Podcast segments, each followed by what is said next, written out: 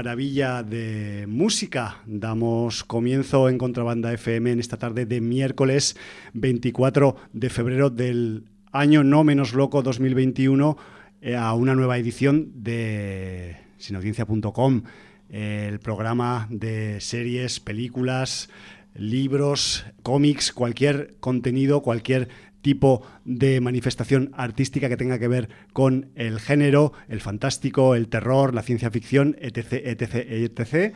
Y dando comienzo a una nueva entrega de Sin Audiencia que lleva por título o numeración Sin Audiencia 938.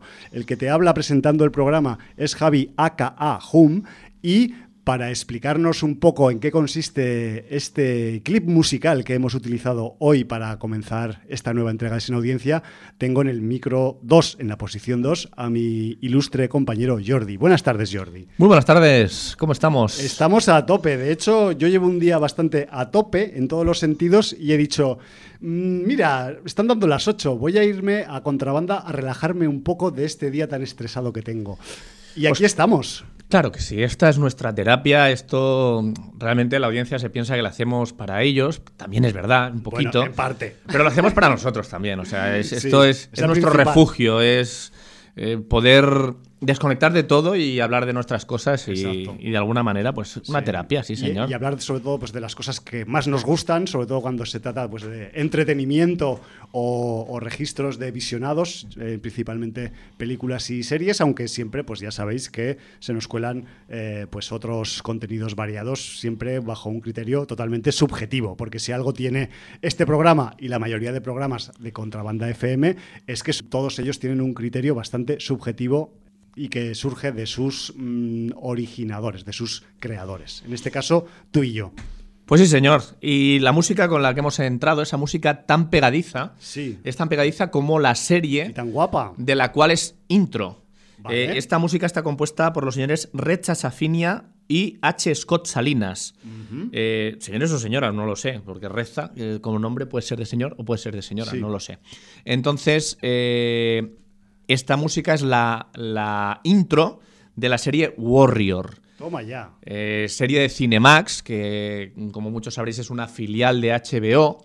Y, la serie Warrior, de la cual hoy hablaremos, largo y tendido, es una serie del señor Jonathan Trooper, que es el creador de esta serie. Y para quien le suene el nombre de este, de este buen hombre, fue el creador junto al señor David Schickler de la serie Banshee, también de Cinemax, mítica serie con cuatro temporadas, eh, no, recuerdo mal, de 2013, mm, la cual hemos recomendado en Sin Audiencia por activa y por pasiva, lo cual no ha servido para que Javi la vea, que se le va a hacer. Eh, pero no ha sido porque yo no haya querido, sino porque mi agenda mm, le cuesta. La, típica excusa. Le cuesta, le cuesta. Eh, pero bueno, muchos inaudiencieros han caído en las redes de Banshee. Sí, señor. Y lo han agradecido, además. Y bien que han hecho.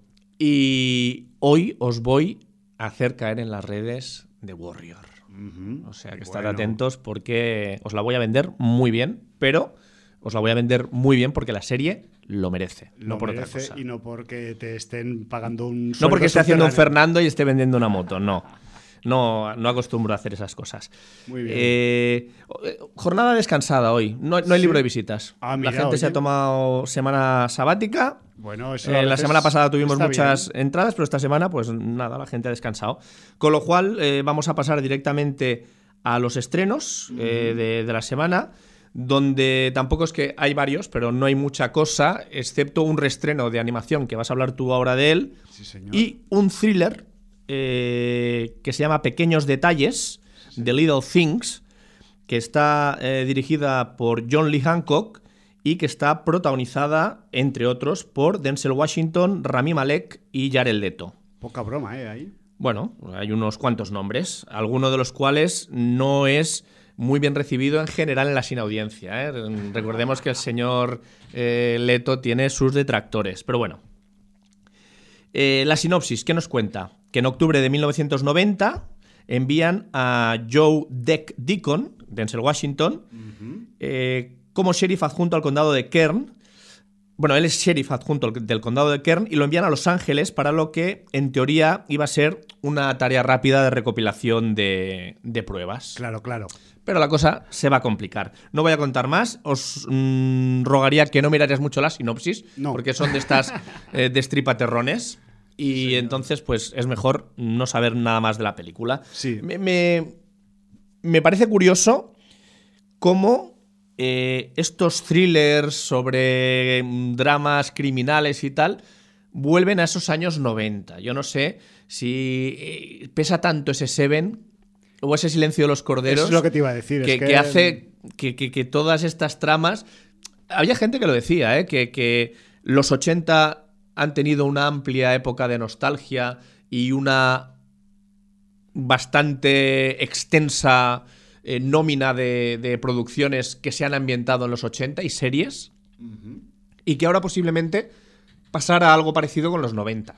A ver, yo creo que es algo que va, eh, y hablo del aprovechamiento espaciotemporal de, de décadas pasadas, que es algo eh, correlativo. Me refiero que, igual que nosotros ahora estamos en la posición de, mm, vamos a decir, de reaprovechamiento de registros 80s y 90s por la generación en la que estamos, los que vienen detrás de nosotros les ocurre lo mismo, pero más hacia adelante. Entonces me refiero que ese nivel esto, como se está viendo que funciona mucho y que además, pues eh, es algo muy recurrente dentro de la industria, porque, porque la mayoría de las veces a las que se recurre a este, a este resorte, vamos a decir, de volver a otras épocas doradas de la gente en su vida, pues da, da muchos eh, réditos económicos. Entonces, como que ya se ha mm, establecido como una especie de resorte en la industria, ¿no? igual que, pues eso, en los 80 ya los han exprimido hasta la saciedad y hasta no dejar ni siquiera, vamos, ni una gota, pues ahora es posible que en los 90 les acabe pasando lo mismo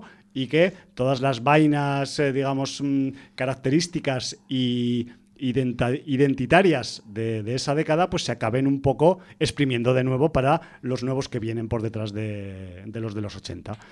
De, hecho, se ha dicho siempre que tanto en música como en cine se ha explotado eh, cuando la generación del año que se empieza a explotar empieza a tener poder adquisitivo para comprar cosas. Claro, para invertir, invertir en, ese tipo de cosas. pues entonces es cuando esa década comienza a tener un resurgir, tanto musicalmente, como en cine, como en, literatura, como en incluso a veces en, cómics, series, lo que sea.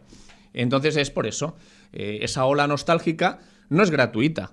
Viene acompañada de, la máquina del merchandising, esa pisonadora, claro. que, empieza a sacar eh, producción para que esa gente que ya empieza a tener una posición económica que le permite gastar en eso, pues pueda empezar a gastar sus dineros. Sí, yo también quería hacer otra lectura, que por cierto, la película esta de la que estamos hablando de los estrenos, en su versión original se titula The Little Things. Sí, lo he dicho eh, antes. Vale, por si acaso pues alguien no... Yo, por ejemplo, no me he enterado, pero por si acaso lo, decía, por si alguien lo busca en versión original y lo que sea.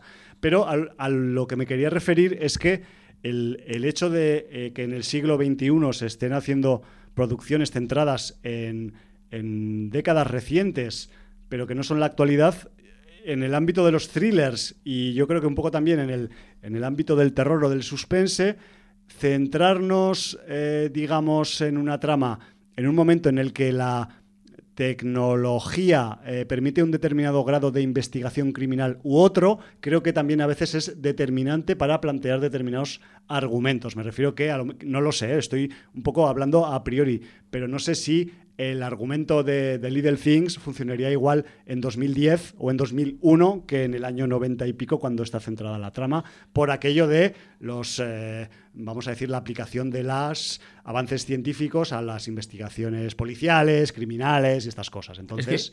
yo te digo una cosa, eh, es muy, mucho más difícil ser un asesino en serie en la actualidad que hace 20 o 30 años.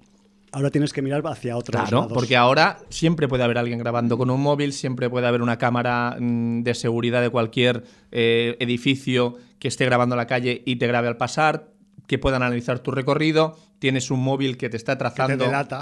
sí, eh, eh, creo que hoy o ayer salió un informe que lo sueltan alegremente en las noticias y que es súper preocupante dice, eh, la Generalitat tiene datos de que se cumplió eh, bastante bien en Navidades por parte de los catalanes Ajá. el no salir de su población.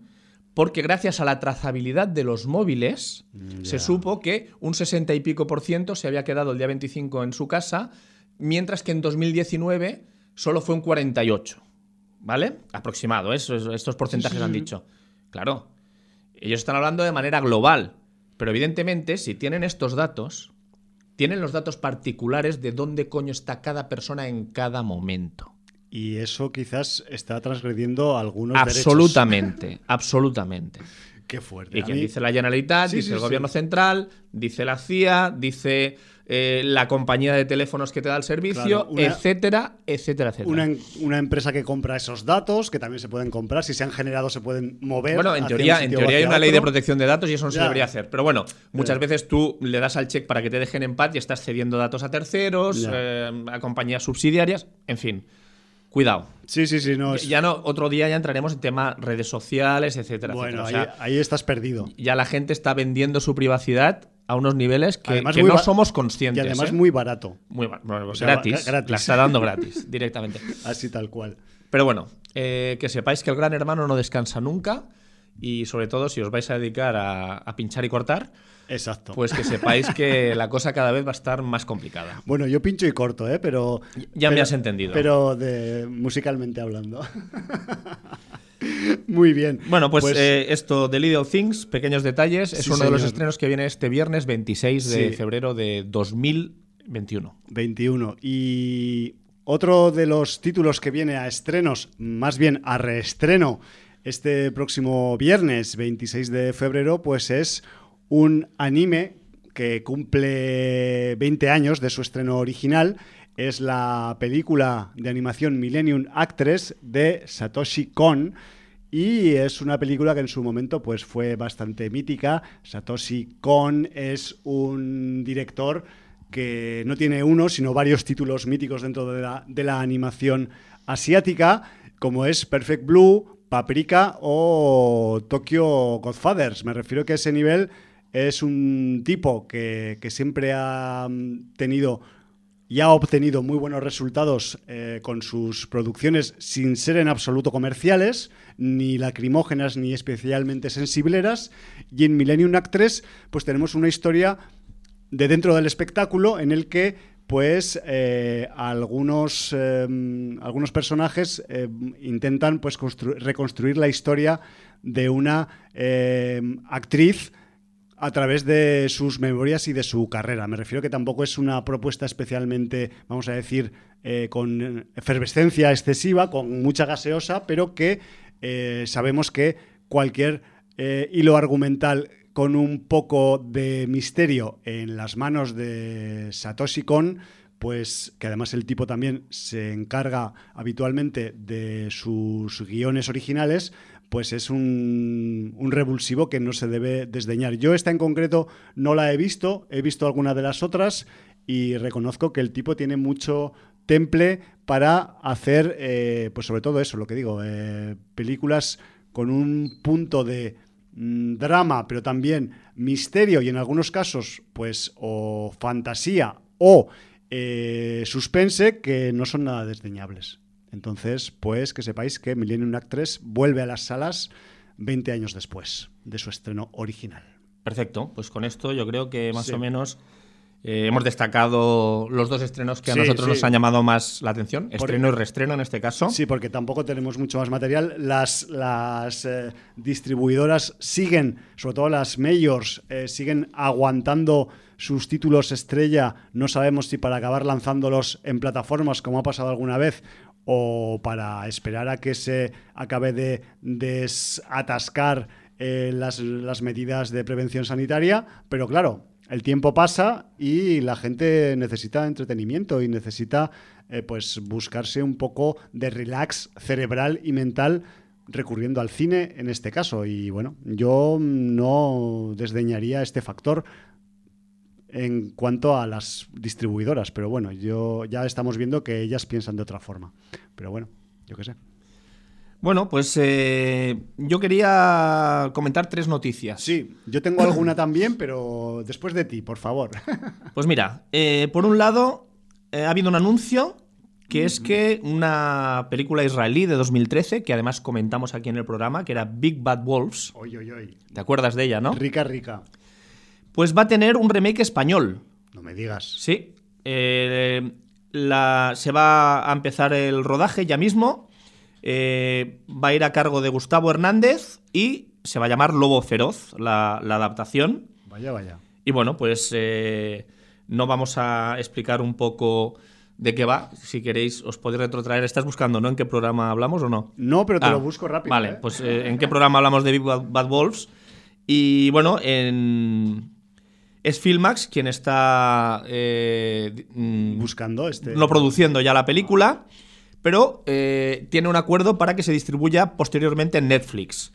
De momento, los nombres que han destacado del reparto son eh, Manu Vega, Antonio Deschen y Juana Acosta.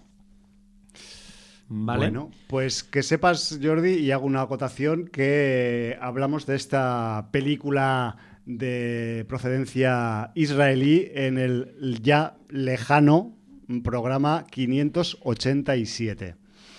Ha llovido, ¿eh? Poca broma. Hombre, un poco sí. ¿eh? 938, O sea, ¿y no, no? no llueve mucho en Varna, pero, pero sí ha llovido, ha llovido. Bueno, pues esta es el- la primera noticia que quería comentar. Muy bien. Luego, una serie que va a llegar a la Gran N el próximo 26 de marzo y que me ha llamado la atención por su irreverencia hacia la obra de Arthur Conan Doyle, pero esa irreverencia puede venir con una carga, veremos, importante de, de género, vamos a decir. Bueno, bueno. Lo que pasa que veremos cómo está hecha y si eh, realmente merece la pena. Es una serie que se llama The Irregulars y va a ser una adaptación libre y sobrenatural de las aventuras de Sherlock Holmes. La serie va a contar eh, cómo una pandilla de adolescentes, callejeros y, problemáticos que vagan por Londres van a ser manipulados por un siniestro Dr. Watson que trabaja con un misterioso socio llamado Sherlock Holmes. Buena vuelta, ¿no? De tuerca. Manejar a esta gente de la calle eh, va, en principio, a servir para resolver los crímenes en que eh, andan investigando esta dupla, Sí, como siempre, pero los crímenes que se están cometiendo últimamente están adquiriendo un tono sobrenatural que emerge de un misterioso poder oscuro. Y hasta aquí puedo leer. Me parece genial. Pues y, eso. y pegarle esa voltereta a Holmes y Watson me parece también pues muy ilustrativa y muy estimulante. Y luego, por último, eh, sabemos que al señor Zack Snyder le está cayendo palos por todos lados, sobre todo por el tema DC y por... eh, De la justicia, esta esa, esa es- Liga de la Justicia, y Esta- que su nombre sale cuatro veces en el póster y que sale más grande que los propios personajes. y- Además, caerá en breve, ¿no? Porque además creo Sí. que la, la estrenan al final por plataformas. ¿no? Sí, creo que ahora en marzo, ¿no? Si no me equivoco. creo que sí. Y entonces, bueno, pues eh, parece que quiere ganar en egocentrismo al señor Nolan, eh, hacer una competencia. Pobre Zack. Pero nadie le va a quitar al señor Zack Snyder que hiciera el fantástico remake del Amanecer de los Muertos en 2004. Que para mí es uno de los mejores remakes que se han hecho de zombies. Es y me parece una película brutal. Los 10-15 primeros minutos te dejan sin respirar. Así de claro. Y, y bueno, pues el señor Zack Snyder en este sentido ha vuelto al redil y va a estrenar en Netflix el 21 de mayo El Ejército de los Muertos. Vale. 21 de mayo, que es de este año también. Sí, sí, desde 2021. O sea que va a estrenar dos, dos peliculazos, en teoría, a priori. Sí, en este lo, lo que pasa que, 2021. bueno, yo espero con más ansia el Ejército de los Muertos que toda esta Liga de la Justicia, con tantas vueltas, eh, con, con la vuelta al blanco y negro, con las, eh, estirar este personaje, esto- no sé lo que saldrá de ahí, ¿no? ¿Sabes- Tengo mucha expectativa. ¿Sabes lo que le falta siempre a Zack Snyder? Un guionista hábil. No lo sé. Sí. O sea, bueno, de hecho, yo las películas que he visto suyas, cuando no ha habido un. eh, o sea, cuando se le ha criticado en general el resultado, pues ha sido simple- eh, principalmente por, por esas. Vamos a decir, con esos guiones que a veces pues parecen eso, de- guiones de, servilleta de bar, ¿no? Que no guiones de superproducción con, con, eh, con enjundia, ¿no? Pero bueno, no sé, es mi, mi forma de ver el trabajo de, de Zack, pero yo qué sé. Hay gente Bueno, que en fin, yo con la Liga de la Justicia no tengo, o sea, de momento, en- desde el momento en que la Liga de la Justicia en versión de- del, del Snyder se, cono- se conoce más como el Snyder Cut que como la propia Liga de la Justicia, Ya. a mí ya me, me deja un poco frío, ¿vale? Sí, sí, sí. Pero en, en sus adaptaciones de zombies, yo la verdad es que no, no puedo estar más satisfecho. De momento, solo con la del Amanecer de los Muertos. Y yo, El Ejército de los Muertos, que además, si eh, tenemos en cuenta que está ambientada en un futuro no muy lejano, en la ciudad de Las Vegas, que empieza una cuarentena por una plaga zombie. Y entonces, aprovechando esta cuarentena, un grupo de mercenarios quiere dar el mayor golpe jamás realizado en Las Vegas, con lo cual te metes atracos, casinos, todo por en medio. Videoclip. Claro, estás metiendo zombies y Oce- Ocean's Eleven, ¿no? De alguna manera. Sí, sí, sí. Pero es que además eh, el protagonista principal de la función es el señor Dave Bautista. Hostia, Entonces, bueno, pues rodeado por Ella Purnell, Ana de la Reguera, Teo Rossi o Uma Kureshi, entre otros. ya me lo has vendido, pues. Eh, luego dicen también que eh, posteriormente ya el señor Snyder, ya con, con esta maquinaria que él pone a funcionar, Sí. está pensando en hacer una precuela de esta, de esta película y una serie de animación. O sea que... Un- bueno, vamos, un pack, un combo. un pack, un quiere, combo quiere, ahí con- quiere explotarlo todo. Sí, sí, sí. Pero bueno, pues a mí me llama la atención este Ejército de los Muertos y, y en mayo pues eh, caerá. Pondremos nuestro punto de mira sobre este ejército, Sí. a ver qué tal. Aunque supongo que la Liga de la Justicia también caerá en marzo. ¿eh? Habrá que verla. ya, ya, ya veremos si nos sometemos a este supremo esfuerzo. Porque, Jordi, yo sé que las películas de DC a ti te cuestan un poquito a veces. A ver, no, no. es- es- eso no, no acaba de ser cierto porque yo hay muchas de Batman que las veo con un gusto infinito. Hay otras que pueden estar más o menos entretenidas. Hay otras que me parecen un soberano peñazo. O sea, eh, ya la, la primera de Wonder Woman, que mucha gente le dejó súper bien, a mí ya me resultó un poco cansina. Yo no he sido capaz. La todavía. de Aquaman no la pude terminar. O sea, yo, yo lo reconozco. Sí, no- sí, sí, no- sí. no- pero no porque sea de DC, es porque Por el resultado. Sí, por el resultado, es que no me, no me, no me atrae. Y, entonces, ya la segunda de Wonder Woman es que tengo verdadero pánico. Eh, a pesar del enemigo final, eh, Batman contra Superman, no me lo pasé mal. No de, está nada de- mal. De, hecho, tenía peores expectativas eh, al principio y luego es una película que estuvo entretenida y Sí. que, bueno, que tiene ese final de PlayStation 4, pero bueno, quitando eso, eh, no está mal. Eh, hay películas de Batman, las de Nolan, a pesar de los detractores de Nolan, he disfrutado mucho esas películas. O sea, no es una cuestión de DC o Marvel. Bueno. Marvel puede tener películas buenas y películas malas y DC igual. Sí. Pero, eh, bueno, pues esta Liga de la Justicia estoy un poquito... A ver qué pasa. Bueno, Porque sí. el Escuadrón Suicida fue... Y mira que dije que para lo poco que esperaba yo me, le- me lo pasé entretenido dentro de lo que cabe, con la primera Liga de la Justicia.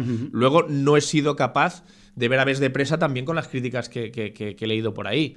O sea, tengo la segunda Wonder Woman, Aves de Presa, acabar Aquaman, to- todo eso lo tengo ahí un poco porque, bueno, Yo, yo reconozco que las voy esquinando y que no y que no me las no, no me tomo sus visionados en serio no por nada eh porque con todo el respeto al, al DCismo y al, y al mundo DC pero sí que es verdad que en algún momento como tengo tantas pendientes de DC estoy pensando en algún día del futuro eh, próximo en vez de emplear mi tiempo en cosas eh, fructíferas hacer una doble sesión de eh, Escuadrón Suicida y Aves de Presa. Porque dos, dos películas corales, ¿no? Y con, y con el- ese punto un poco villanístico, ¿no? Que tienen las dos. Y, joder, también lo que quería recordar un poco es que quizás por eso, y estoy un poco auto psicoanalizándome en directo, como yo todavía tengo un eh, gran trauma tras el visionado hace muchos años de la versión de Linterna Verde que protagonizó Hostia, otra que- Ryan. Reynolds, pues, hasta él con Deadpool se ríe de su linterna verde. ¿eh? por eso, entonces, como que yo ahí, o sea, reconozco que, que ahí, que ahí esa, esa película me, me marcó en, para mal, ¿no? O sea, esta en concreto, no el mundo DC en general. Mira, mm, perdona que te interrumpa, pero de- debo decir que Aquaman no la terminé de ver y Linterna Verde no la terminé de ver. Bueno, O sea, me, me perdí ese tú. Octopus Hydra que, del cual hablaste tú en su día aquí en Sin Audiencia.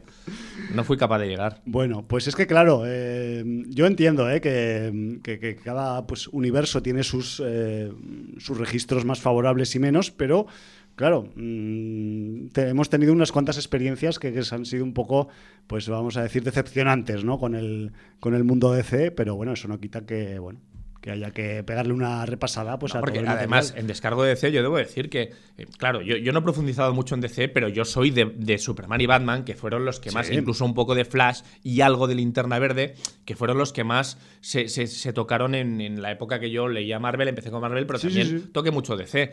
Y yo soy súper fan de las primeras películas de Superman con Christopher Reeve, eh, rendido fan también de las dos primeras películas de Tim Burton Con Batman. con Batman y, y las películas de Batman con Nolan me encantaron. La época de Joe Joe Schumacher me echaron de Batman con ese cambio que, que si ahora era Val Kilmer, que si ahora era el señor George Clooney, que si- Clooney. bueno, todos esos cambios, pero es que no, yo no tengo ningún problema con DC. Yo disfruto perfectamente de Batman si está bien hecho, bien guionizado y me interesa la película. Lo mismo de Superman y pero bueno, ahora se ve que también estrenan una nueva serie de, de DC. Superman y, y, y Luis, pero todo en el, en el ámbito de las series de Green Arrow y todo esto.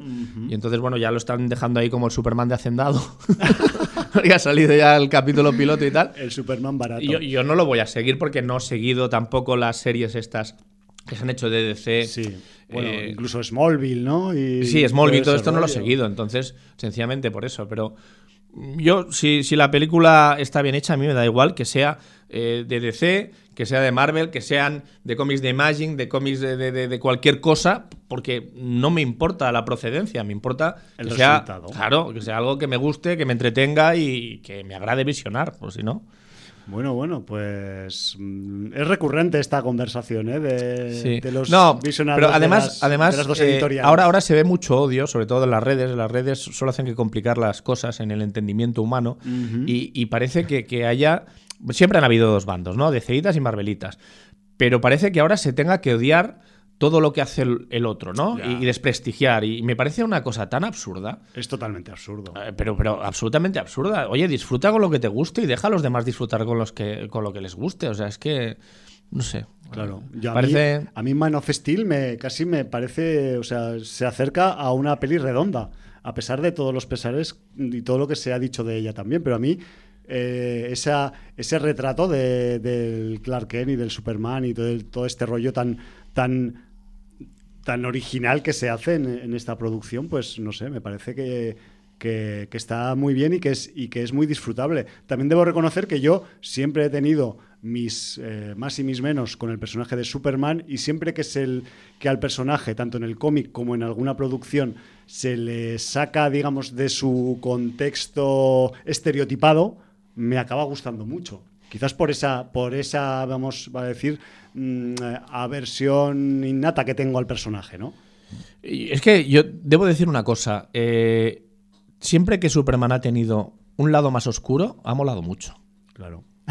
Y, y además es que es lógico. O sea, tú llegas a un planeta donde eres un puto superhéroe, eres la persona más fuerte que puede hacer, tienes capacidades que no tiene nadie en ese planeta y tal. Un casi dios. Claro, un dios. Es, es que mínimamente algo de, de, de- engreído, de.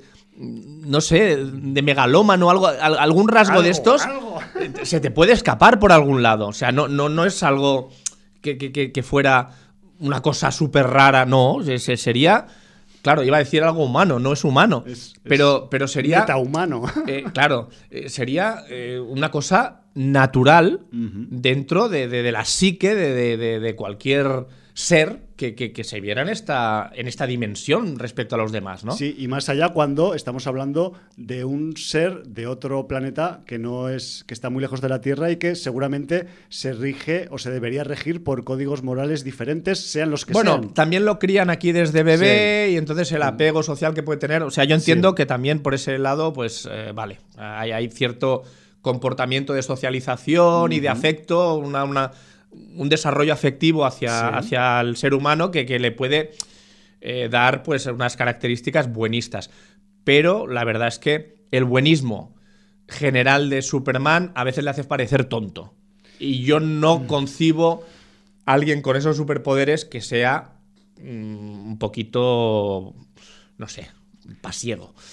Pasiego, tú lo has dicho. De hecho, la historia... Bueno, pero que se cría en un pueblo también, es que, claro, todos son contradicciones, pero bueno. Sí, la historia hubiera sido muy diferente si la cápsula en la que viajaba el Petit Superman hubiera caído en la antigua Unión Soviética y no en un pueblo de bueno, Kansas. Está, ahí el Superman rojo, ¿no? Ahí está, por eso Y de hecho creo que hay incluso una adaptación del cómic que creo que salió el año pasado y que yo no he visionado porque las adaptaciones en película a algunas eh, sagas de cómic me dan un poco de respeto, pero parece ser que el año pasado hubo una eh, nueva versión del Superman rojo en animación. Lo que no sé es cómo fue el resultado, porque el cómic me parece excelente y no sé si eh, la versión animada habrá al menos clonado o chupado todas esas, vamos a decir, bonanzas que tenía el cómic, pero bueno. Eh, será cuestión de darle al play para verificar si sí o si no. Yo qué sé. Bueno, pues eh, para ser pasiego hubiera tenido que nacer en Cantabria, que también podría haber sido un buen destino para, para Superman. Cántabro. Bueno, pues. Eh, Estas eran las noticias que traía. Estas eran las noticias. Tú tienes alguna más, ¿no? Una, rápida porque me, me, chocó, me chocó porque, bueno, yo eh, tengo una cierta, pues eso, un cierto afecto al trabajo de Edward Wright como director, recordemos que pues, es el director de Sound of the Death, de Hot Fuzz, de The World's End, estoy diciendo todos los títulos en inglés, de Baby Driver, que fue la última que se ha acabado estrenando en el cine ya en 2017, una película muy musical en la que la música forma parte eh, de la experiencia audiovisual de, la película más que en, una película estándar. Y em, este año parece ser que va a acabar estrenando eh, un thriller que se titula Last Night in Soho. Esto no es ninguna noticia, eh, porque es una realidad, va a caer este año. Pero la noticia que tiene que ver con Edgar Wright es que em, se le ha seleccionado por parte de Paramount para hacer una, vamos a decir, readaptación, reseteo, remake, llamarlo como queréis, de una película basada en un libro de Stephen King llamada The Running Man. ¿Vale? Esa, aquella película que eh, protagonizó Arnold Schwarzenegger, que es posiblemente... Perseguido. Perseguido aquí en España. Posiblemente una de las, vamos a decir, por lo menos para mi gusto, más injustas adaptaciones de un libro de Stephen King. Sobre todo por el final. Por el final y por... Para una vez que Stephen King hace un final bueno, ¿no? Exacto, un final... A ver, es un final de película. Porque ese eh, final. es, muy cinemático ese final. En una película, o sea, en una pantalla grande es como eh, fuegos artificiales, o sea, en pleno efecto. Lo que pasa es que es un final de los que te gustan a ti. Pues sí. recordemos además que es una de las novelas que él publicó con seudónimo, el de Richard Bachman, si no me equivoco. Ahí tú lo has dicho. Con la larga marcha, tiene cuatro o cinco, o tres o cuatro, no sé.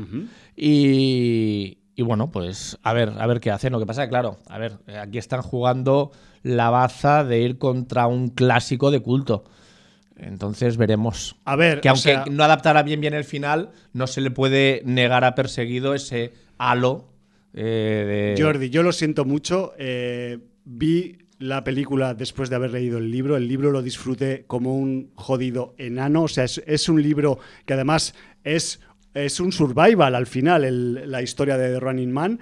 Es un survival en un futuro que en los 80 estaba lejano como el año 2025, ahora es dentro de cuatro años, no, es, nada, casi es actualidad. Aunque vete tú a saber, tal y como van los realities y las experiencias audiovisuales, no te extrañe que en cuatro o cinco años tengamos eh, programas de televisión equivalentes a The Running Man, porque además The Running Man es dentro de su historia pues un programa de televisión, un, reality en el que pues eh, gente que está pues vamos a decir, em, predispuesta a participar por una gruesa suma de dinero, quizás porque está apurada en la vida, en un concurso en el que debe eh, sobrevivir a unos cazadores a lo largo de toda, de toda la emisión del, programa, ¿no? que, es, que es el hilo central del, argumento de The Running Man. Pues claro, este, este suculento material puesto en unas manos eh, como las del Edward Wright, pues a mí se me antoja que eh, visto sus registros anteriores, visto cómo maneja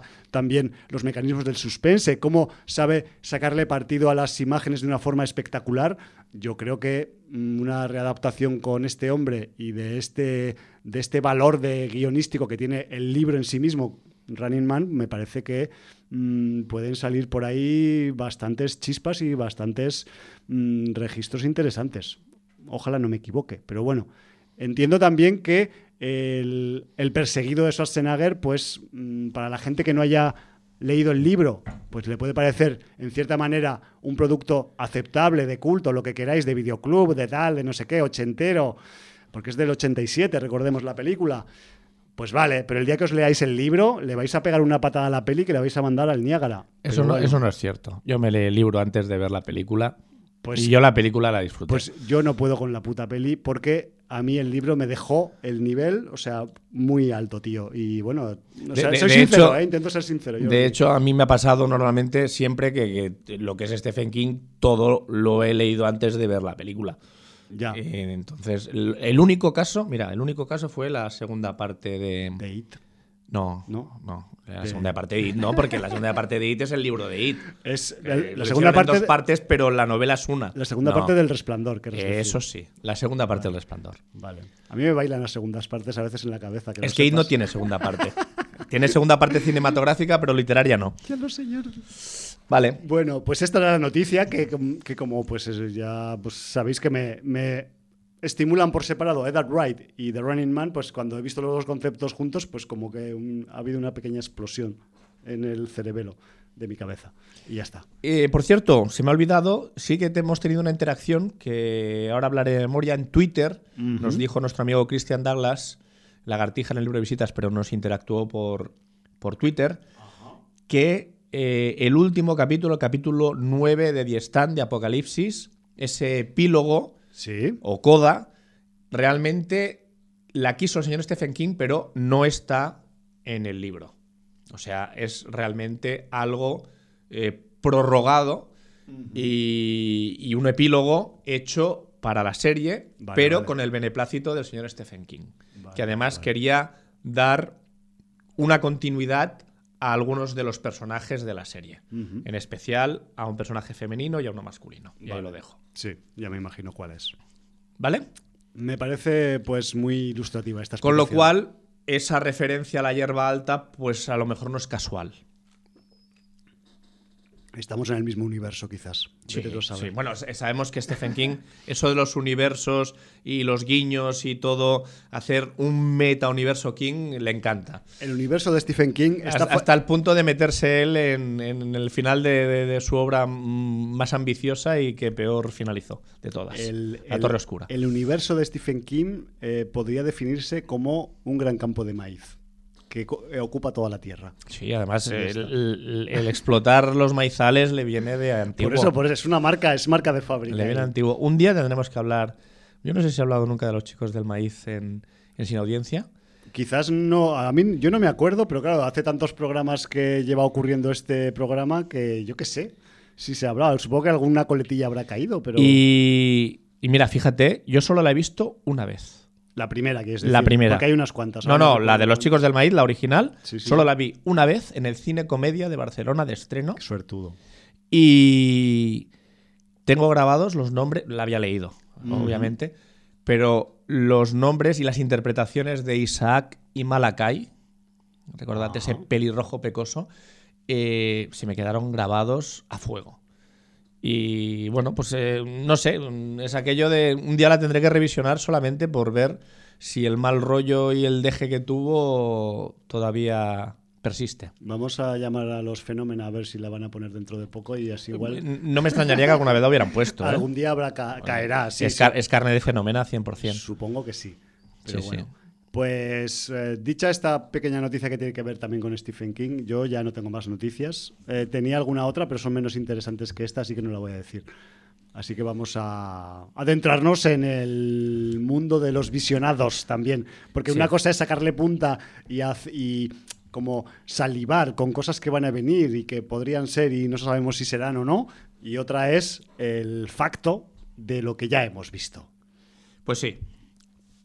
Yo os voy a vender ya la serie Warrior. Por, por porque- favor, yo vengo aquí, tengo algunos dólares en el bolsillo. Si tiene un precio aceptable, yo vengo a comprar hoy. Pues sí, os la tengo que vender porque eh, vale mucho la pena. Vale mucho la pena. El año pasado se estrenó esta serie, la tenéis en HBO, es de Cinemax, que es una de sus filiales, y ya el año pasado la vio mi hermano y me dijo, la tienes que ver porque es tu rollo y tal.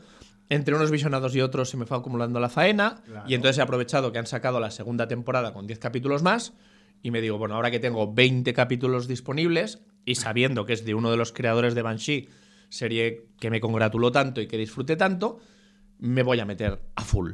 Bueno. Ese a full ha significado que en 10 días me he visto 15 capítulos. Eh, o sea que has visto un capítulo y medio al día, aproximadamente. De, media. Sí, de media sí. Eh, el fin de semana he podido ver bastantes más, casi maratón. Eh, los capítulos, además, oscilan entre los 45 y los 55 minutos. O sea, tampoco es una serie que sean capítulos cortitos. Eh, he visto toda la primera temporada y media segunda temporada. Que además no me he tenido que esperar casi un año para, poder ver qué pasaba cuando acababa la, la, primera. temporada, ¿no? Eh, además, esta serie tiene un aliciente, sobre todo para los mitómanos que está basada en unos escritos que dejó Bruce Lee. Bruce Lee escribió esta serie para protagonizarla él y, realmente pues eh, han cogido a un actor que se llama Andrew Koji, que hace el personaje de Asham, que muchas veces imita la gestualidad de, Bruce Lee. Todo y que es bastante más alto, más espigado, Bruce Lee era más bajito. Eh, tampoco es que creo que hubiera un guion ya hecho de toda la serie de, Warrior por, por, Bruce Lee, pero sí que estos escritos han inspirado la serie. unos apuntes, ¿no? Quizás. Sí, sí, sí. Y entonces, bueno, eh, pues en esto pues lo, han, lo, han, lo han basado. Estamos eh, a finales de, de lo, del 1800, por 1881 o algo así, en la ciudad de San Francisco, donde, bueno, pues estamos en un eh, oeste tardío, donde ya las ciudades están creciendo y necesitan muchísima mano de obra. Sí, señor. Un hecho histórico, por Un hecho histórico.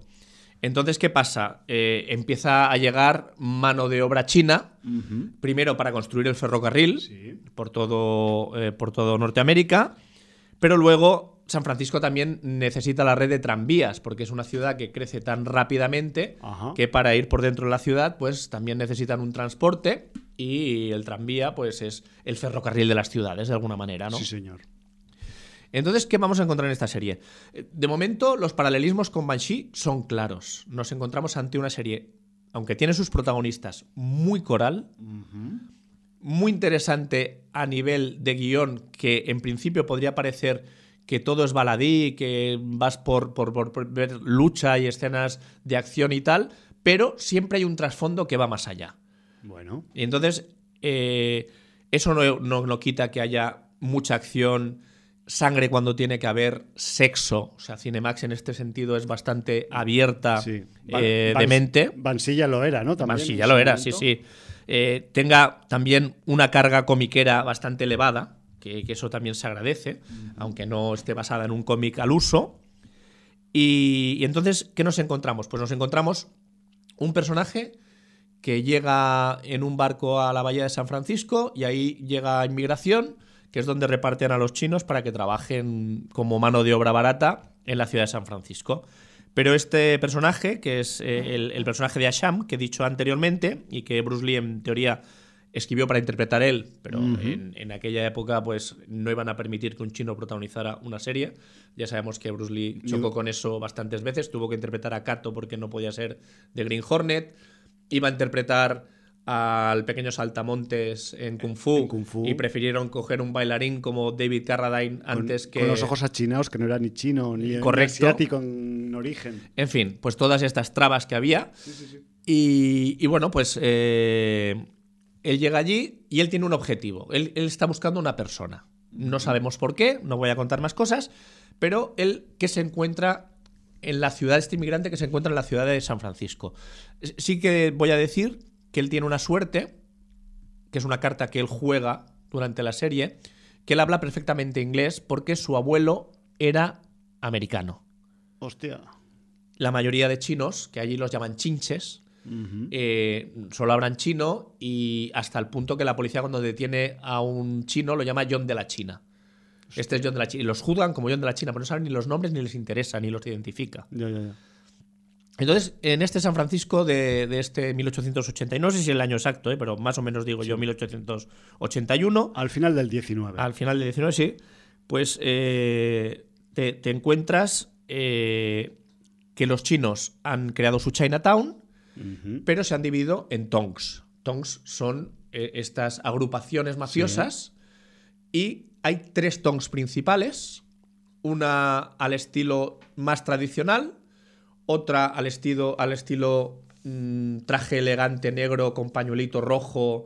Eh, vamos a adaptarnos un poco al nuevo mundo. Más occidentalizado, ¿no? Bueno, ¿Y? o, o est esteizado en este caso, porque China desde San Francisco es occidente. Y luego una tercera. Directamente de mongoles. Mongoles Ajá. salvajes, sanguinarios. Brutales. Eh, que, que, su covacha por dentro parece una yurta, parece aquello eh, que van tatuados todos en la cara. O sea, bueno, estas son las tres facciones principales, aunque hay variedad de tongs por ahí. Uh -huh.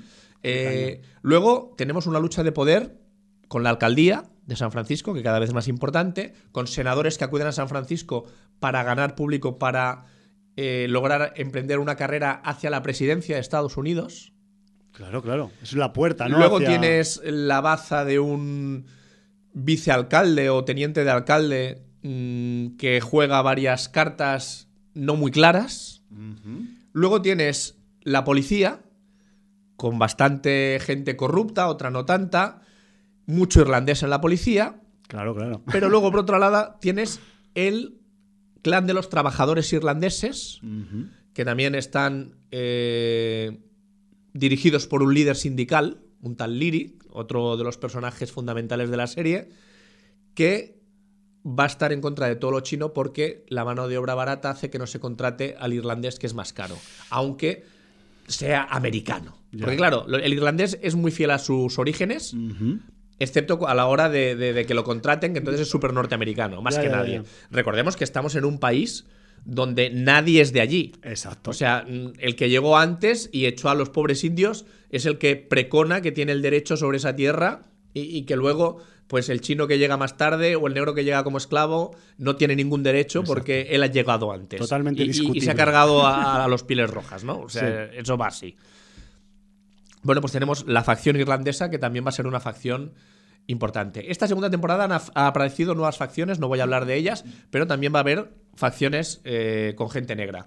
Porque hasta ahora habían sido un poco colaterales. Yo te iba a mm. preguntar, porque sí, sí. hay una tradición también muy, muy de lucha de la comunidad afroamericana en, sí, en la Bahía Area en general. En American Gods eh, queda representada. Sí, no, pero me refiero que también, o sea, la más, más Oakland que San Francisco, pero me refiero que todo sigue, acaba siendo Bahía Area, ¿no? la, la Bahía de San Francisco pero, pero es una es, es, cuna, es cuna de, de, reclamo claro que, de derechos. Que, eh, el intentar abrir y explicar la historia, sobre todo por la población china, hace que luego pues, claro. eh, eh, se vea también el racismo con los negros, pero quede un poco en segundo plano y le den más importancia a la segunda temporada donde se van abriendo diversos frentes. Esto es parecido a lo que pasaba en Manchi también. Uh -huh. Manchi se empieza con unos eh, bandos, digamos, bastante eh, claros. Luego en la segunda temporada aparecen otros. En la tercera, o sea, mmm, se iban disgregando y ampliando los,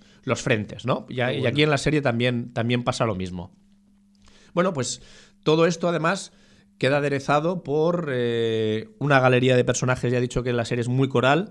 Sobre todo, todos los personajes chinos muy bien interpretados. Son actores que aquí no conocemos mucho pero realmente mm, todos tienen un nivel interpretativo alto y sobre todo ya como eh, ligazón a Banshee de una manera tremenda tenemos a eh, Hon Lee. Hon Lee es el actor que en Banshee interpreta a Job y que aquí nos hace de meñique en este juego de tronos chino. Y, y yo Qué creo bueno. que no hay mejor definición para, para el papel que hace Hon Lee en esta, en esta serie Warrior. Eh, bueno, pues el, la, la, serie nos va a dar muchos momentos de acción, de lucha. Eh, evidentemente, pues las artes marciales van a estar muy presentes y más si está basada la serie en unos escritos de Bruce Lee, lo cual es obvio. Sí, sí, sí. Muchísima arma blanca.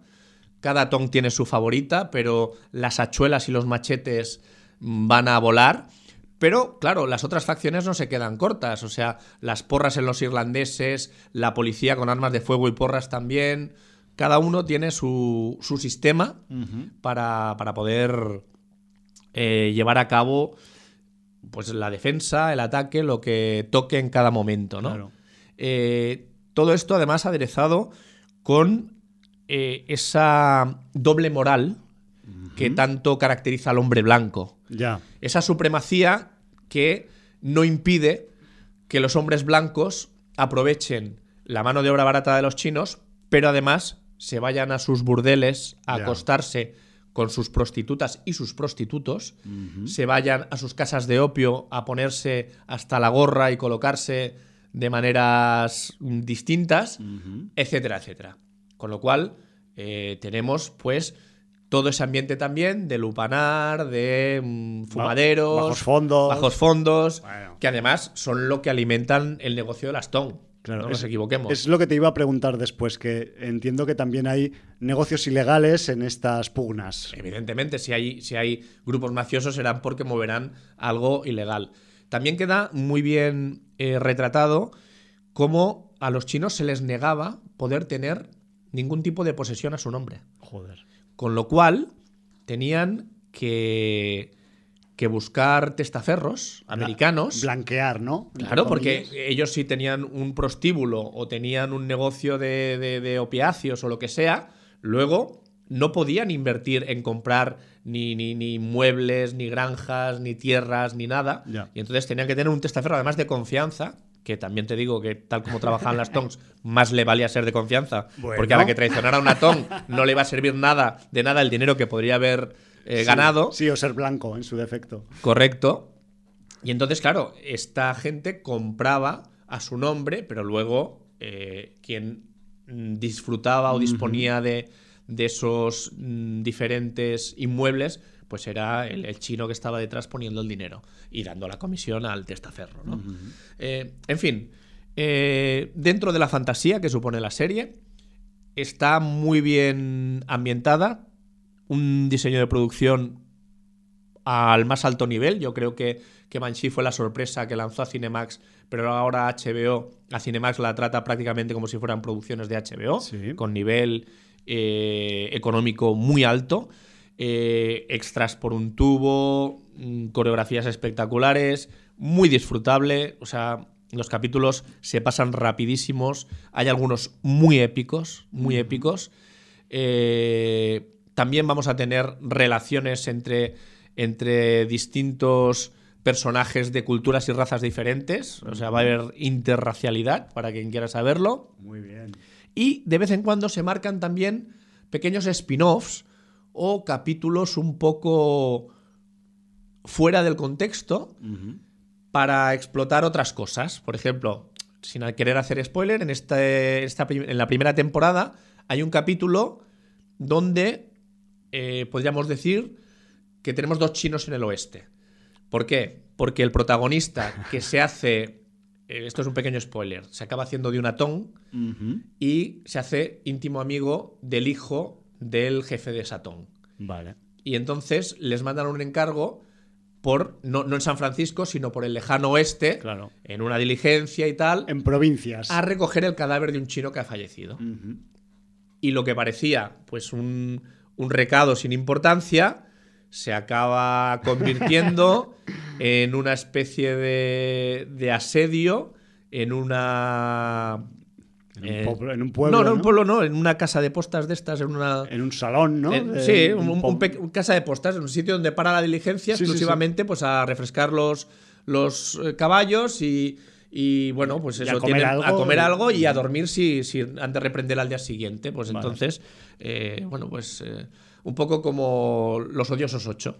¿no? Bueno, pues. Pues tienes un capítulo que es un poquito. Un poco los odiosos ocho. Un spin-off western, sí. digamos. Y entonces les gusta hacer este tipo de cosas y no está nada mal, porque de alguna manera te deja con ganas de retomar la historia principal eh, en el capítulo siguiente, pero te da ese capítulo de Valle pues para disfrutar de otra cosa y otro contexto. Bueno, bueno. Una serie, yo ya lo digo. Yo la estoy viendo a full. Mm, Me va a dar mucha pena que se me, Claro, se me acabe, pero llevas- creo que ya hay un programa de tercera temporada. Eso te iba a preguntar. Primero, que llevas 15 de 20, me refiero que ya Sí. te, te queda poca diversión, ten cuidado. No, además ya me han avisado que hay otro capítulo spin-off parecido al de la primera temporada y eh, un capítulo que no sé si es el último o el penúltimo temporada, brutal. Caña, caña, caña. Brutal. O sea que ya me estoy preparando. Bueno, eh, ojalá haya más, porque parece ser que, que la, la sustancia de Warrior pues eh, tiene para dar de sí, ¿no? Y más con esta con estos argumentos corales que supongo que se pueden desarrollar más y enrevesar más y, y enredar al final, ¿no? Y bueno, yo qué sé. Yo, a mí me la has vendido, o sea, ya sabía que me la ibas a vender, nos la han vendido otras veces en el libro de visitas también con, con una gran sinceridad y bueno, yo quizás la ponga en la cola, pero bueno, a ver, a ver cómo van las que tengo en curso. Y lo que te he comentado fuera de micro, Sí, créditos finales de cada capítulo, tema de hip hop o de rap. Ya, además eso, que además eh, entramos en un tema de, mm, vamos a decir, la vulcanización entre las artes marciales y el hip hop, que bueno, ya conocemos que el mayor estandarte de esto pues son los mitiquísimos Butan Clan, pero claro, a partir de ahí, pues eso, ancho, No, no sé si serán ancho raps, es el oeste. raps también tendrán algo que ver en estos raps Recha Safinia y, y H. Scott Salinas, pero Bueno, o quizás yo imagino, sin, sin haberlo mirado siquiera, que quizás al, al haber un fuerte, digamos, componente chino, no me extrañaría que saliera algo de rap en chino también. es Por- posible, porque, porque, hay mucho yo, material. yo ahí. no desconozco y espero que tú veas la serie para que me puedas asesorar sobre qué tipo de rap es el que suena al final de cada capítulo. Bueno, bueno, pues me lo voy a tomar muy en serio, más que otras veces, incluso más con Banshee, porque reconozco que con Banshee tengo una deuda moral. Yo creo que te puedes ver Warrior y si te congratula como creo que te va a congratular, ya te pasarás a Banshee. Me paso, a, me paso a ver una serie de hace años que es como ir contra la corriente, ¿no? Al Sí, porque además eh, en Banshee vas a disfrutar de Anthony Starr y eso es Claro, impagable. claro. Sí, sí, yo ¿qué, qué te voy a contar si, si, si ya lo disfruto con los, con los chicos y sus paranoias Sí, señor. de los supers? Muy bien, pues eh, totalmente vendida, yo compro. Así que no sé si la sin audiencia pues comprará igual, pero bueno, entiendo que ya hay algunos y algunas que ya han comprado antes que nosotros, así que eh, ya llevan trabajo hecho. Pues sí, señor. Muy bien. Pues eh, yo tengo también algo que comentar sobre series. Nada nuevo bajo el sol, pero sí un poco eh, hablando de la novedad en 2021 de la tercera temporada de American Gods. El- el- la nueva hornada de de 10 capítulos de esta, de esta tercera temporada mm, que contra todo pronóstico pues eh, sigue a grandes rasgos muy en forma y siguiendo un poco la estela de, de lo que fue la segunda temporada. Entiendo que a estas alturas de la película o de la serie pues hay eh, mucha gente que se ha bajado ya o que se ha descabalgado o ha sido descabalgada por alguna de las audacias argumentales que tenía la, la serie en sus dos primeras temporadas, pero en esta tercera, vistos ya la primera parte de la, de la temporada, o sea, los cinco primeros capítulos de la, de la temporada 3, vamos a decir que, y podemos un poco empezar hablando de, de esta primera tanda de cinco capítulos de la, mm, temporada 3, que ya yo creo que es algo muy evidente y se intuía en registros anteriores, también un poco en la, en la segunda parte, aunque aquí es- yo creo que en la, en la tercera temporada es más marcado todavía, que estamos ante un caso un poco enfermizo de road movie colectiva. Me refiero que eh, en ese ir y venir de los personajes de American Gods eh, surcando las carreteras, sobre todo de Norteamérica, en pos de un objetivo, pues eh, que, que, por cierto, ese objetivo que persiguen los personajes de American Gods a capítulo 5 visto de la tercera temporada sigue quedando un poco, un poco lejos de que sea pues es finalizado o desenlazado, lo cual pues a mí me da que pensar que en los otros cinco capítulos que quedan de temporada, y esto es una previsión eh, a priori, pues eh, creo que no va a avanzar mucho más de lo que está avanzando en este capítulo 5, aunque ojalá me equivoque y nos den una sorpresa. Pero bueno, sí que es verdad que eh, dentro de esta eh, movie colectiva de este también reparto bastante coral que tiene American Gods, sí que es verdad que en, estos, en esta primera tanda de la tercera temporada sí que hay algunas eh, subtramas y estoy hablando de forma críptica para no chafar pues datos a la gente que vaya a ver esta, esta serie, pues sí que están avanzando bastante y que incluso se podría mm, denotar un avance de forma cuantitativa. Me refiero que eso no sé si acabará influyendo en el devenir general de la, de la temporada y de la serie en su defecto, pero sí que es verdad que aunque la mayoría de los personajes siguen haciendo viajes por América profunda del norte, hay un par o tres que están yendo bastante a la encía de sus objetivos en, la serie, ¿vale? Esto en cuanto a, digamos, el, sentir general de estos primeros cinco capítulos de la temporada 3. Luego también, a nivel de, registros, me refiero que en, estos primeros cinco capítulos de la T3 de American Gods eh, tenemos un amplio registro. Eh, estos capítulos están bastante repletos de registros de los que ya estamos un poco acostumbrados en la serie, pero que aquí incluso van un poco más allá en cuanto a, me refiero a registros fantásticos, oníricos, sueños reveladores, eh, un poco, algunos con un tinte un poco mesiánico también. Estamos hablando de dioses viejos y dioses nuevos, me refiero que algo de mesianismo hay en el aire siempre pero también registros eh, sobrenaturales y muy importante, y sin decir quién es el pecador o pecadora, eh, visitando junto a algunos personajes algunos lugares de los que hemos oído hablar muchas veces, que están fuera de nuestra realidad, pero de los que nadie ha podido hacer una descripción, vamos a decir, precisa, ¿vale? Me refiero que mm, si algo tiene que ya, lo, ya pasaba con la segunda temporada, American Gods, es que es una de esas series en las que en cada capítulo pues puede pasar cualquier cosa que se le ocurra a los guionistas. Y me refiero que a ese nivel pues eh, sigue estando igual de fresca que en la temporada 2 a nivel de registros particulares y de contenido vamos a decir, fantástico sobrenatural. Al fin y al cabo, pues estamos hablando de materia de, de dioses sobre todo los antiguos, que, tienen, que tienen mucho bagaje en sus espaldas, los nuevos no tanto, pero algo sí que tienen también. Y bueno, eh, por decir unas notillas, aparte de que eh, Shadow Moon luce un suculento flequillo en toda la temporada, no sé si se lo cortará al final de la, temporada o no, que esto ya lo descubrimos en, en, el anterior comentario que hice de la serie, Mm, vamos a decir que, en, esta, en esta primera parte de temporada 3 mm, vamos a asistir, entre otros mm, actos y experiencias, pues a reuniones de, sociales, vamos a decir, de algunas deidades eslavas.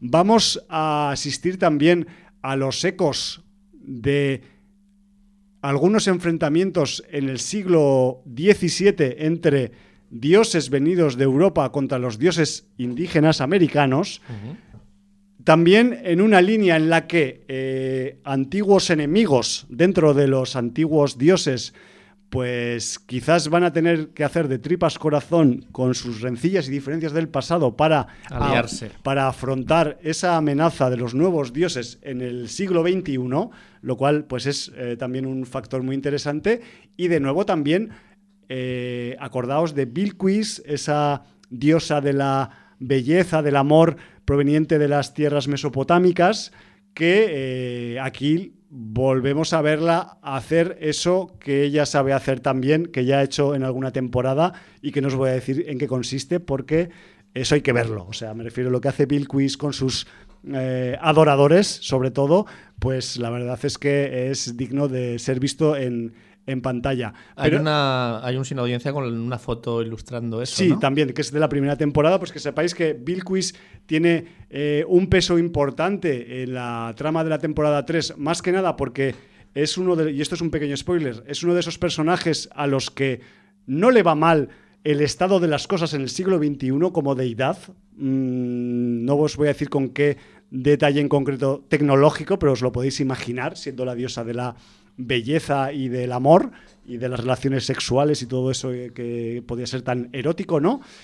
Pero también eh, encontramos a otras deidades que no habían aparecido, aparte de las indígenas eh, de Norteamérica, algunas también provenientes de la, del, acervo europeo mediterráneo griego, como es eh, Demeter, que, hasta ahora creo que no había aparecido en, la, en la, serie. Y aquí tenemos pues a una Demeter que ha tenido un devenir en las últimas décadas, vamos a decir, un bastante poco popular y que ha bajado un poco sus enteros como deidad, pero eh, algunas características de su personaje, pues parece ser que mm, tienen eh, mucho interés para determinado vejestorio que viene de las tierras del norte de Europa y que tiene muchísimo interés en tenerla en su facción para combatir a los nuevos dioses. ¿vale?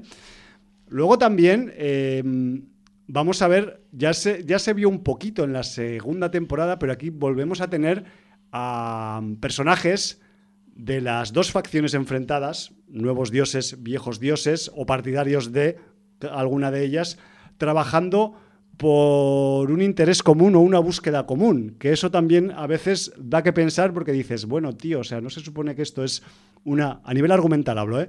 no se supone que es una guerra abierta y sin concesiones, pero Mm, cuando bajas los pies a la tierra y debes conseguir un determinado objetivo, pues a veces los eh, enemigos de tus enemigos quizás podrían ser tus aliados en un momento dado, ¿no? Bueno, eh, yo ahí lo dejo un poco también, ese, ese matiz que, se está pudiendo ver en, esta segunda, perdón, tercera temporada de, American Gods. Y luego, eh, pues también sobre todo pues ya acercándonos al capítulo 5, porque esto que os he ido comentando pues es un poco lo que nos enseña la serie entre el capítulo 1 y 4 aproximadamente, ¿no? Mm, capítulo arriba o, abajo, pero también en el capítulo 5 en concreto tiene un tono, en cierta manera, un poco, vamos a decir, que se sale de la del, del, tono sarcástico, irónico que tiene toda la serie y se vuelve un poco, vamos a decir, crepuscular de alguna forma. Y además es un capítulo, el 5, donde eh, conocemos una vertiente de uno de los nuevos dioses que no era muy conocida. Y es que todos los dioses, sean nuevos o viejos, tienen un origen, tienen una, una génesis, tienen un, comenzar en esto de, de, las deidades, ¿no? Entonces, en el capítulo 5 conocemos el pasado nada fácil de Technical Boy. Technical Boy es el dios nuevo de la tecnología y eh, sus comienzos como difíciles comienzos como como eh, vamos a decir pues eh, identidad deidística pues se remontan a los finales del siglo XIX me refiero no el Technical Boy que conocemos en el siglo XXI no es de hace cuatro días, no es de cuando se inventó Internet o la informática, no, perdone. Esto va un poquito más atrás y eso hace que ese hecho, digamos, ese ahondamiento un poco de raíces históricas, pues hace que, que, su, que sus comienzos pues sean muy interesantes desde el punto de vista un poco pues de, de, qué cara tienen y de dónde vienen estos, estos nuevos dioses, porque son nuevos, pero no son tan nuevos, en cierta, son más nuevos que los otros, pero tampoco son explícitamente nuevos. Me refiero que también para, al menos en los, con los códigos de la argumentación de American Gods, para eh, ser un dios o ser una deidad, pues evidentemente tiene que pasar un tiempo porque debes recolectar la adoración de tus seguidores y seguidoras. ¿no? Entonces, eso no es algo inmediato, a no ser que sea un caso un poco particular. Y en general, pues qué carajo, si eres un nuevo dios, pues te va a costar mucho, más porque estamos en una época en la que, pues, y estoy tirando piedras sobre mi propio tejado, el ateísmo y el agnosticismo, pues, eh, campan a sus anchas por todo el mundo y entonces, claro, pues eh, buscar gente que te adore o que te idolatre, pues quizás puede ser más complicado que en épocas pretéritas. Pero bueno, de todo eso habla también un poco American Gods, lo cual, lo cual pues es muy disfrutable para mi gusto y de hecho pues eh, registros como el que tenemos de Technical Boy en este capítulo 5 nos hace eh, que ver de una forma un poco más, entre comillas, aunque sea una, incongruencia humana a esa figura de, Dios de la tecnología, ¿no? Que, igual, pues, eh, como todo el mundo, pues tuvo unos comienzos, fueron muy chungos. Y, pues ahora es un tipo que le va muy bien en esos aspectos, pero que ha tenido que mm, lidiar con, eh, vamos a decir, obstáculos eh, que, estaban muy dentro de la gente y que ha tenido que esperar su momento histórico para poder dar ese salto hacia, hacia arriba en el mundo de las, de deidades. ¿no? Eh, podría estar hablando mucho rato de, estos tiras y aflojas que hay en American Gods, pero lo interesante es verlo por una misma. Me refiero que en, American Gods, si, si, algo podemos destacar, es que em, vamos a tener una sorpresa en cada capítulo y de hecho pues hay algunos personajes que llevan bastante tiempo sin encontrarse y que van a acabar eh, teniendo pues un reencuentro en alguno de estos primeros cinco capítulos de la temporada 3, con lo cual hace que la pelota argumental pues sea un poco más complicada todavía si cabe. Si me pincháis con una aguja o me cortáis con un cuchillo y me decís si va a acabar la temporada, la historia con esa temporada 3, yo diría que no. Pero, yo qué sé, Quizás me pueda equivocar, quizás los productores se harten de los resultados que está teniendo la serie. A nivel de mm, aceptación de audiencia, pues van un poco flojicos, pero a nivel de notas en las webs donde se vota, no están nada mal los capítulos de la temporada 3, los cinco primeros al menos. Y joder, ya sabéis que yo me lo paso bien con esta mierda, con esta vaina. Entonces, pues mm, poco menos que yo estoy ya un poco eh, comprado, ¿no? Por, por la propuesta que, tiene, que tiene American Gods. Y si a esto le sumamos que la mayoría de aportaciones actorales pues están bastante bien, eh, no solo voy a citar a Liam McShane como, como faro del, del reparto de, American Gods, pero es que cada secundario, cada secundaria que se pilla, pues tienen sus matices, tienen sus eh, variabilidades eh, y registros actorales. Y yo qué sé, estamos dentro de una serie de, con unos parámetros muy fantásticos y muy sobrenaturales que, bueno, pues a quien le guste esos parámetros, pues esta serie es su serie. Y ya para acabar, se me olvidaba decir que de toda la marabunta y retaíla de deidades antiguas que ya hemos visto circular por la serie, en, este, en esta temporada 3 se está haciendo un poco más de hincapié en los ancestros provenientes de los esclavos de África. Ya se habían hecho algunas puntualizaciones a este, a este respecto en las otras temporadas, pero aquí estamos entrando también con el, vamos a decir, el colectivo Orishas, que también eh, han jugado una mm, parte muy importante en las creencias eh, religiosas de muchos esclavos que fueron llevados a currar a América del Norte y a otros lugares de América que no son América del Norte, como el Caribe, por ejemplo, por decir algo. ¿no? Así que que sepáis que eh, la representatividad de, deidades se amplía en esta temporada y vete tú a saber si no eh, cae alguna más en esta segunda parte de temporada 3, porque yo no voy a decir cuál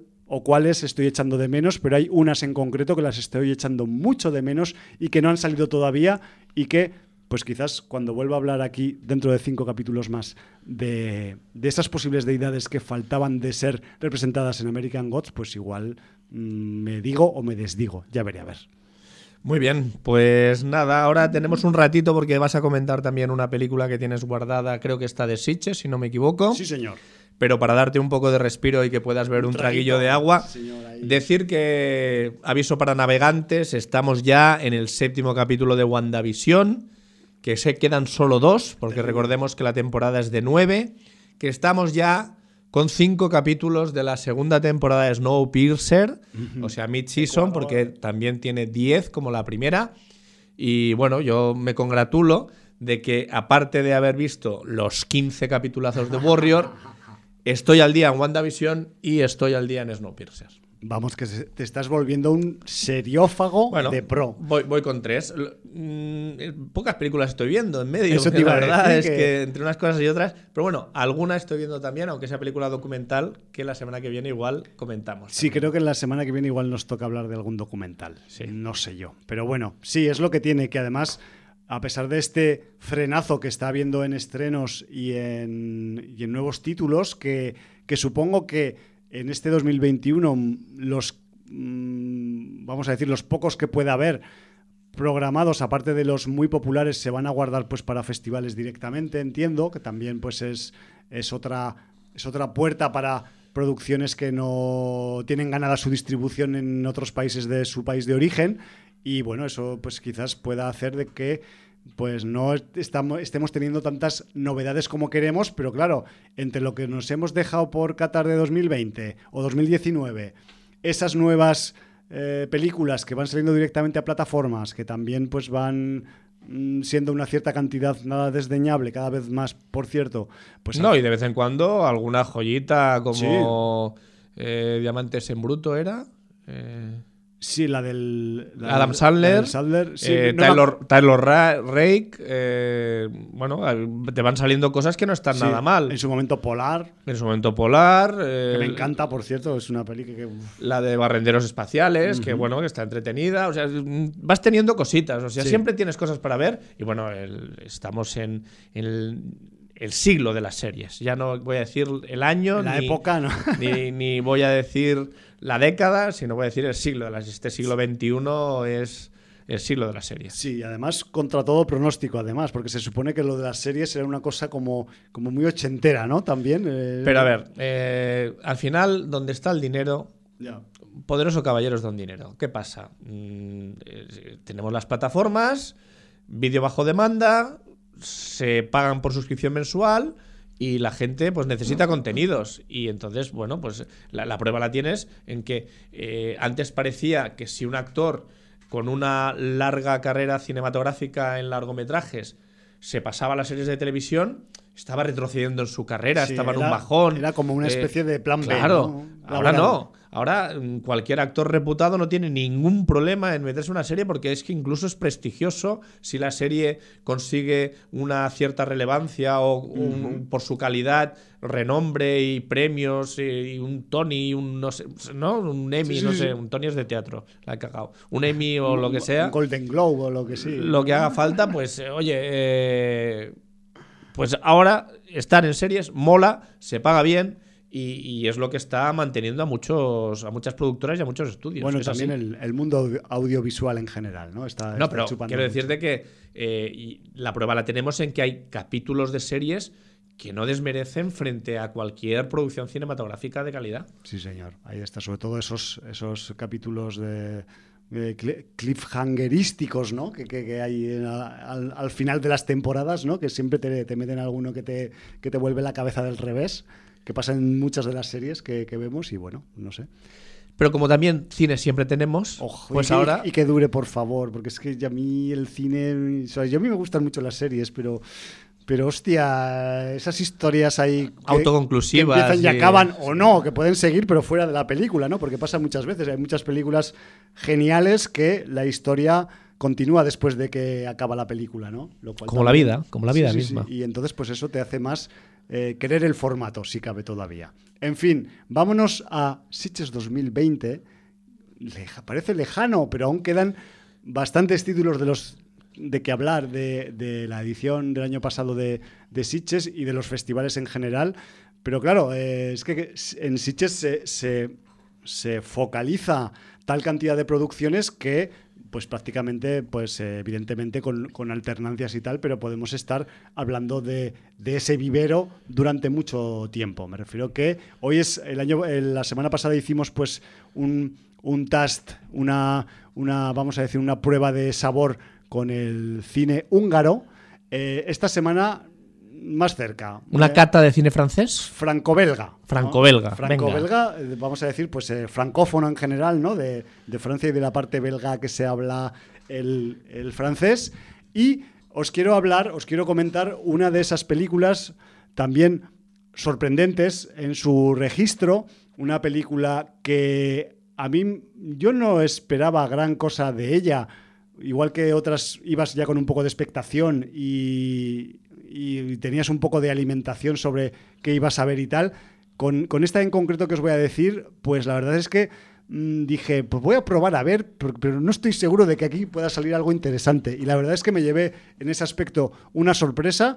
Es una película que, mm, o sea, es de esas que dices, eh, yo a los festivales vengo a ver cosas como esta, que conste, ¿vale? O sea, me refiero género por un tubo, eh, registros extremos, eh, un guion que sin ser, em, vamos a decir, original ni que nos enseñe nada que no hayamos visto antes, sí que es muy ágil y muy tuerceculero en algunos momentos. Me refiero que con estas, con estas pequeñas anotaciones que estoy dando, pues ya os podéis dar cuenta que la película que en su periplo internacional lleva el título de Hunted, como el, participio de Hunt, cazado, en este caso cazada, porque la protagonista es una señora, y que es una película que además en Sitges se anunciaba en algunos de los, de los medios como con su nombre original en francés que, dista mucho de, de Hunted, ¿no? que era Cosmogonie.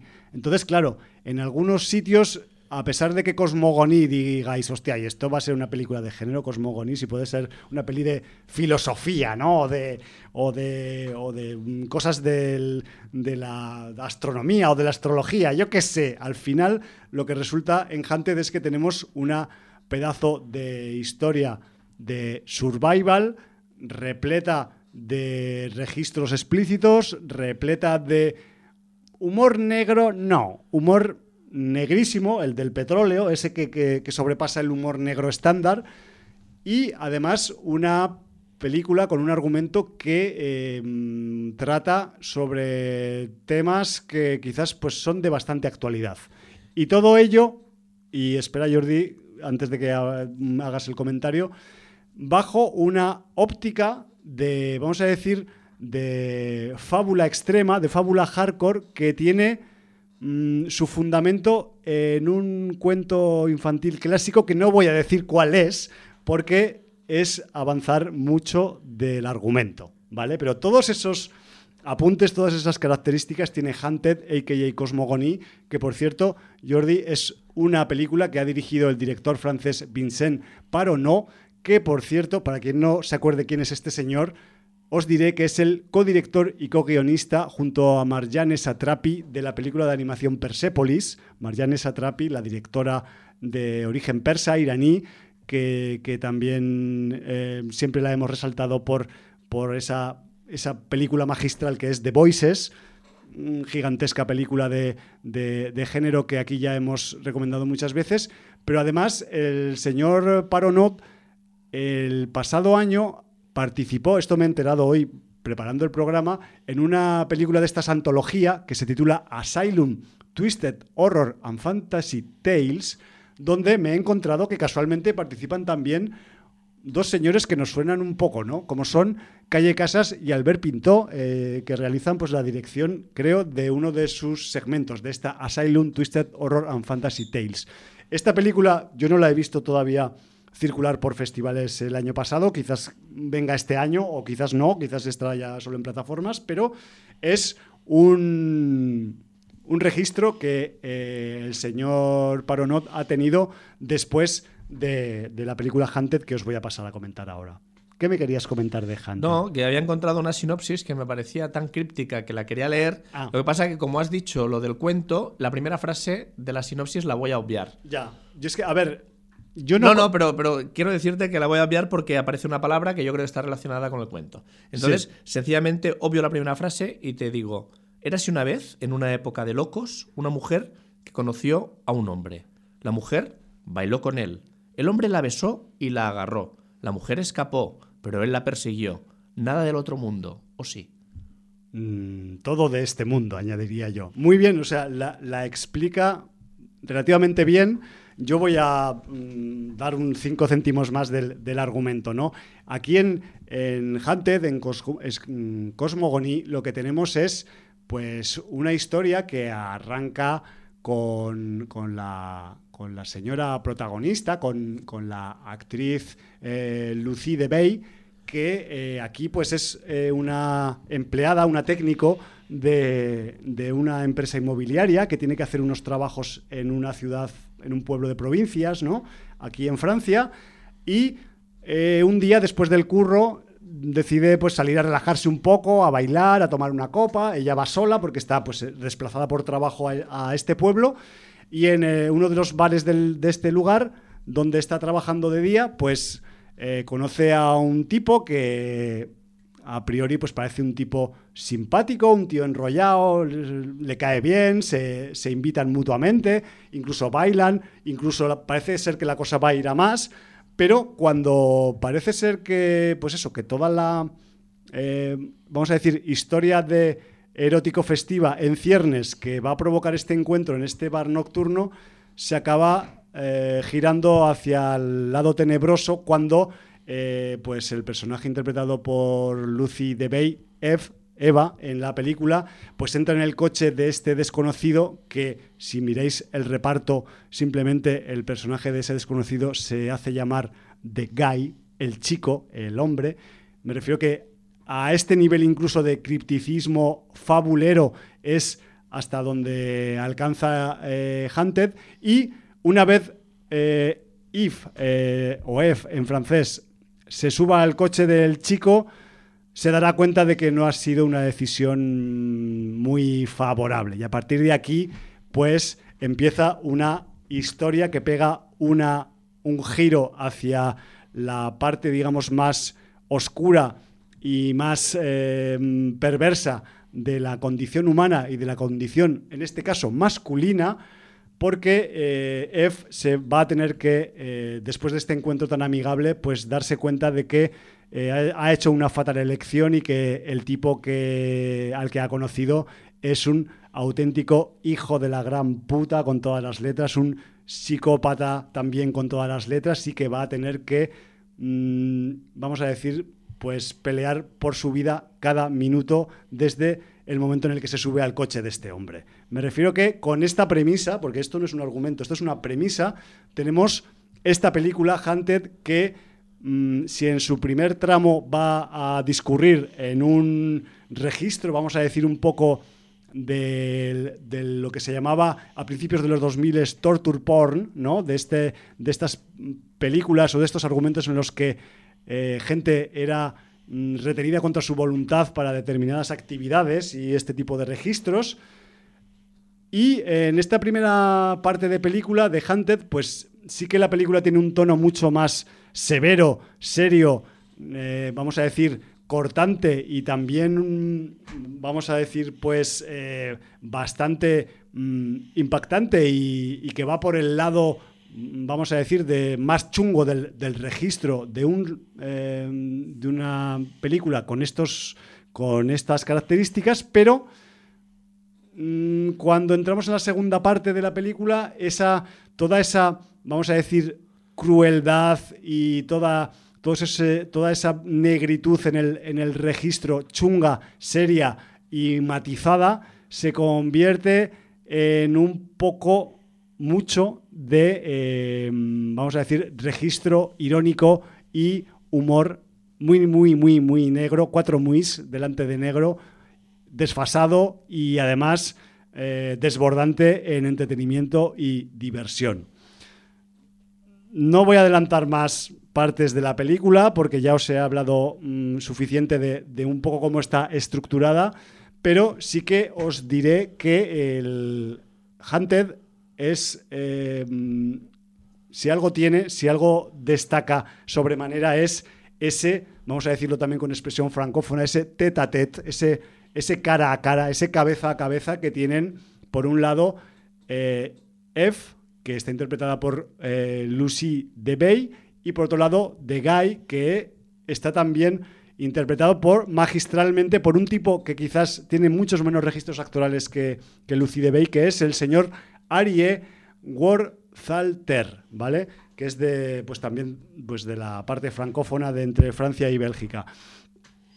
Estamos ante un, duelo interpretativo, pero también un duelo físico os he explicado que es la peli es, está toda ella definida en clave survival con esa primera parte que es más, más registro de que podría estar dentro del torture porn, rape and revenge y todo este tipo, digamos, de películas o historias de eh, mujeres ultrajadas por hombres que se vengan, pero que luego acaba convirtiéndose en un survival porque si algo tiene la mm, historia es que aunque empieza en un pueblito de provincias francés, la mayor parte del argumento, quitando esa parte inicial, pues se acaba desarrollando en la naturaleza. Me refiero que tenemos un survival por los pinos, por los abetos, por los alledos, por los barrancos de la Francia profunda y mm, contra el pronóstico de que eh,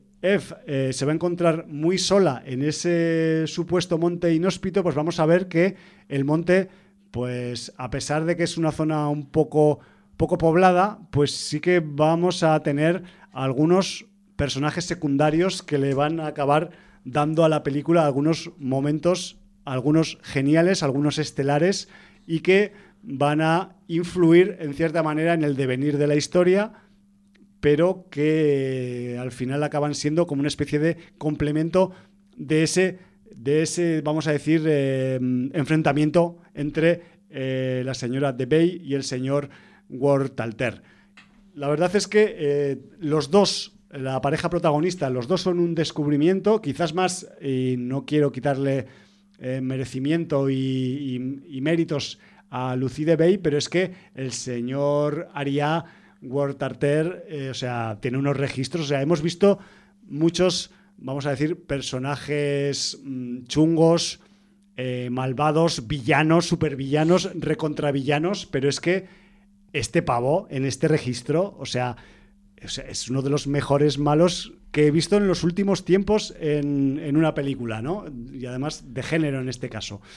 No sé, eh, quizás mm, en su momento me dejé llevar por la Mm, expectación, pero ya hace tiempo que vi este, este título y, con el tiempo que ha pasado mi recuerdo se reafirma ¿no? en todo esto que os estoy contando. También diré que pasa un poco, incluso más que con Postmortem, que os la comenté la semana pasada, que las críticas que podéis leer en Hunted por internet, pues no tienen mucho que ver con lo que yo os estoy contando, con el grado de disfrute que yo tuve con la película pero no quiero que eso sirva, digamos, de contrapeso. Simplemente mm, vosotros y vosotras debéis valorar cada una en su justa medida Hunted, pero a mí me parece una película que se disfruta al 200%, que tiene todos esos ingredientes que buscamos en, un, en una historia de supervivencia, además extrema en la naturaleza, con un motherfucker en mayúsculas pisándote los talones todo el rato. El monte mm, puede ofrecer recursos mm, circunstanciales, pero aquí se le saca mucha punta a, los recursos circunstanciales. Y eso también pues, forma parte un poco de la gracia que tiene el devenir de los hechos en, la película. Bueno, pues recomendada. Como yo, la yo la recomiendo. Em, os recomendaría también que no hagáis mucho caso a las reseñas que puede haber en internet, darles un peso si queréis, pero no sé, a mí me parece que Hunted es una digna película de un festival como Sitges y que mm, ahora no recuerdo en qué sección estaba, pero se debería haber llevado. Creo que estaba en la oficial. Estaba en la oficial. Bueno, en cualquier caso, algún premiete se debería haber llevado, sobre todo en el tema de las actuaciones principales, de las dos actuaciones principales, porque ya te digo, es una de esas pelis en las que todo el peso del argumento, todo el peso de la acción recae en dos personajes antagonistas que, tienen que, mm, digamos, pelearse el uno contra el otro por su propia supervivencia. Y joder, eso es mm, una carga, entre comillas, muy pesada para un registro actoral y, además en, este tipo de, digamos, de, argumento en el que mm, a los personajes les pasa de todo, les tienen todas las incidencias que te puedes imaginar que puede a ver en una persecución o en un cara a cara que transcurra en un monte, en un bosque mm, alejado de la civilización y que, joder, que, no todo el mundo saldría, mm, vamos, tan airoso de esta de esta rigurosa, digamos, situación como lo hacen estos dos actores. Bueno, pues como no queremos nosotros encontrarnos con incidencias entre el toque de queda y las manifestaciones, pues vamos a tener que, dar punto final al programa. Sí, porque además, Jordi, yo estaba calculando cuando empecé a hablar de Hunted que digo, hostia, ya te has pasado. me quedan 10 minutos, pero, pero es que claro, yo reconozco que cuando eh, un título o una serie me apasionan, eh, se me acaba multiplicando las notas de chuleta que llevo, tío. incluso me vienen más, más cosas, a, la, cabeza, de las que pensaba decir, ¿no? Pero bueno, que sepáis que, que Hunted es una buena representación de lo que pasó en Sitges el año pasado y si no tuvisteis oportunidad de verla, creo que eh, hay alguna de las plataformas de estas especializadas en terror, rollo Sader o una de estas, que tampoco quiero hacer ninguna publicidad extra. Que ya la tienen. Pues ya, ya, creo que andan por ahí pues circulando y entonces quizás le podéis echar un vistazo en el caso de que os haya estimulado eh, mi comentario. Nos tenemos que marchar, Jordi, nos vamos corriendo. Eh, Warrior ha sido la serie Warrior el motivo sonoro con el que hemos empezado, su, su, tema principal, la, la, la entradilla. La entradilla, la cabecera de la serie. De American Gods yo voy a poner un tema, no es la cabecilla, porque la cabecera, porque ya la hemos puesto alguna vez y, es un poco repetitiva y esas cosas, pero como pasa con otras series, pues American Gods nos trae siempre una buena selección musical, buenos, eh, buenas sustancias sonoras y además algunas que son conocidas y otras que no son tan conocidas, que casi molan más las que son desconocidas por descubrimiento que no lo que ya conocemos, ¿no? Entonces nos vamos a marchar con una banda canadiense que oscila entre el punk rock y la psicodelia, que se hacen llamar Harmony on Mars, y en el capítulo 4 de esta tercera temporada de American Gods, pues sale su tema Don't Stand Still, y con este pues nos vamos a marchar por donde nos hemos entrado en el estudio, no sin antes despedirnos como es conveniente. Valar Morgulis. Motherfuckers, no seáis cazados.